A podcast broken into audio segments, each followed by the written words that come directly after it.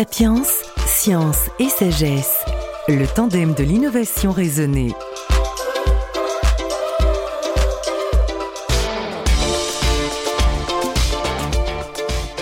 En France, 44% des femmes sont en surcharge pondérale. Parmi celles-ci, 27% sont en surpoids et 17% sont obèses. 54% des hommes sont en surcharge pondérale, 37% de ceux-ci sont en surpoids et 17% sont obèses. Ce surpoids et cette obésité conjuguent la maladie, une surexposition à de nombreuses pathologies et des difficultés chirurgicales. C'est aussi un problème de santé publique et sociale. C'est enfin en lien avec l'alimentation. Troisième et dernier temps de Sapiens consacré au surpoids et à l'obésité avec le professeur Michel Krempf, professeur de nutrition à l'Université de Nantes. Professeur, les industriels n'ont-ils pas une responsabilité dans cette maladie, lesquels, par souci économique et de profit, fabriquent des produits qui, in fine, ont de grandes conséquences sur la santé? Je veux me faire l'avocat du diable, si je puis dire repose sur nous après la Deuxième Guerre mondiale. L'Europe crève de faim. D'accord? On décide que cette situation ne peut pas perdurer, normal, mais surtout ne doit plus revenir.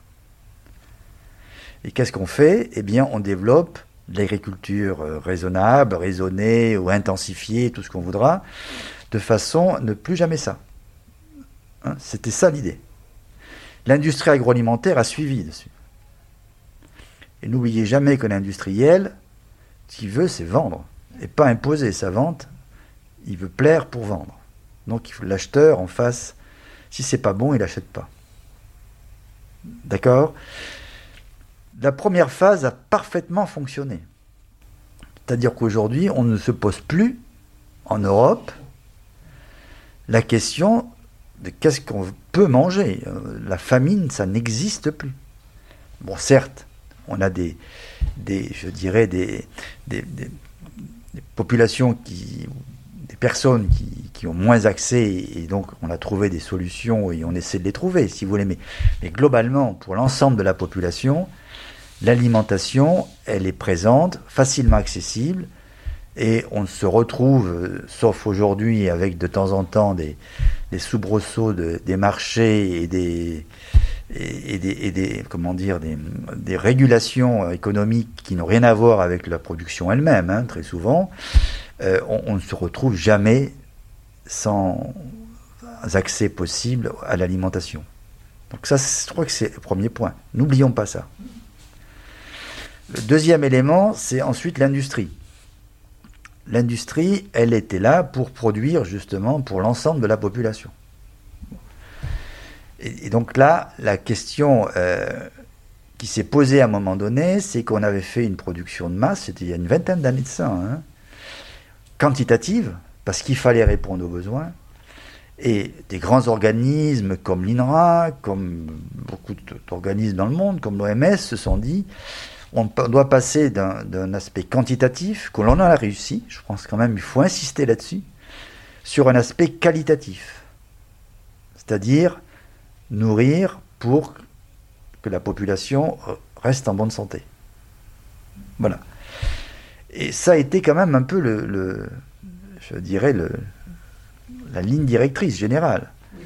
Et après, après, la question qui se... Alors c'est là où où finalement les technologues et autres de l'aliment, ont produit beaucoup de choses, on fait de la chimie, disons-le simplement, hein, je veux dire, euh, pour euh, produire des aliments qui soient bons, qui soient achetés, parce que je suis industriel, entre guillemets, vous voyez, bon. Et donc, euh, quelque part, la tendance qu'on a vue sur le sucré, le gras, parce que je veux moins cher, etc., etc., vous voyez, Finalement, c'est notre comportement qui a généré ça. En tant qu'acheteur. Oui. D'accord? Vous savez, j'ai vu beaucoup de produits, parce que bon, c'était dans mon métier, je suis confronté et vois, je vois beaucoup d'industriels, hein, j'en ai vu beaucoup. j'ai vu des expériences qui semblaient super, hein, qui sont restées je dirais lettre morte, parce que le produit euh, qui a metté 5 euh, étoiles sur le plan nutritionnel, derrière, le goût était euh, pas nécessairement à la hauteur des acheteurs. Donc, il y a une difficulté là à résoudre et je voudrais qu'on ne mette pas tout sur le dos de l'industrie agroalimentaire. Nous avons notre part de responsabilité dans cette affaire. Nous avons été acheteurs. Donc il y a un rôle d'éducation. Il y a un rôle d'éducation, exactement, et c'est ce qu'on voit aujourd'hui dans le bio, à travers le bio, hein, où finalement c'est quelque chose qui euh, est apparu, mais surtout dans les milieux les plus favorisés au départ. Hein. Et, tout simplement parce qu'il y a une prise de conscience intégrée à ce moment-là, et en se disant peut-être que le gustatif, on peut faire du bon, mais c'est pas nécessairement que ce soit sucré ou gras ou machin, etc. Bon. Mais ça, c'est une évolution qui est en train de se faire et que, sur lequel l'industrie euh, agroalimentaire va nécessairement tendre. Euh, on a été euh, fortement sollicité en termes de recherche, hein, il y a quelques années justement, pour ce saut qualitatif dont je vous parlais tout à l'heure. Et en gros, ce qui était réfléchi, proposé, c'était on peut améliorer les choses parce qu'on était conscient que certains acides gras, certains quantités et tout ça était, à revoir. Bon. Mais la réponse auquel qui a été d'abord imaginée était une réponse de transformation chimique. Parce qu'il fallait produire pour la masse, parce que voilà, etc. Et en fait, c'est le consommateur qui a un petit peu inversé l'affaire en disant mais nous on veut venir à une, théorie plus écolo. Euh, rousseauiste, si je peux dire, hein, et revenir sur la nature, sur le bio. Euh, voilà, aujourd'hui c'est le constat.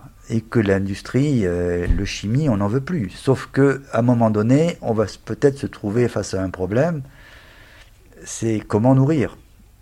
Parce que, bon, euh, à un moment donné, est-ce que la production justement de ces moyens entre guillemets dits naturels sera suffisante pour nourrir l'ensemble de la population? Ça, c'est un, débat, vaste question, et qui n'est pas simple à résoudre. Hein. Pas simple. Donc, pour, pour, reprendre votre question au départ, certes, le monde industriel doit, doit s'améliorer, et c'est ce qu'il a tente de faire déjà depuis plus d'une vingtaine d'années, comme je vous l'ai déjà indiqué que là-dedans, si vous voulez, vous en aurez qui nécessairement ne sont pas dans les règles du jeu, d'autres qui au contraire seront très vertueux, mais la majorité quand même temps à faire, voyez. Tous les programmes qu'on a eu en, France, autour notamment le programme euh, Nutrition Santé et autres, s'est aperçu que beaucoup d'industriels ont tenté de, signer, ont signé cette charte d'engagement pour faire et autres. Parce que je trouve ça, enfin, quand on se pose deux minutes, c'est normal. Quand je suis industriel, je veux vendre. Et que mon consommateur, je dois le préserver au maximum et deuxièmement, lui donner ce qu'il souhaite. On peut donc imaginer que dans un temps futur, on puisse voir baisser cette proportion de personnes en surpoids.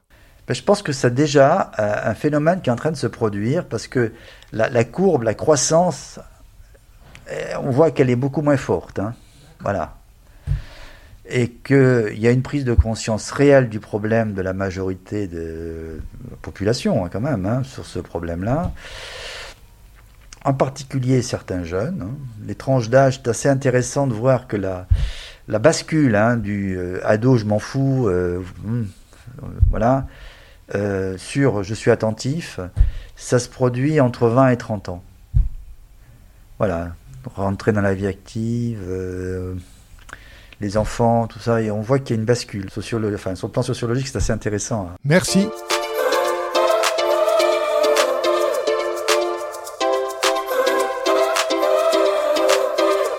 Sapiens, science et sagesse, le tandem de l'innovation raisonnée.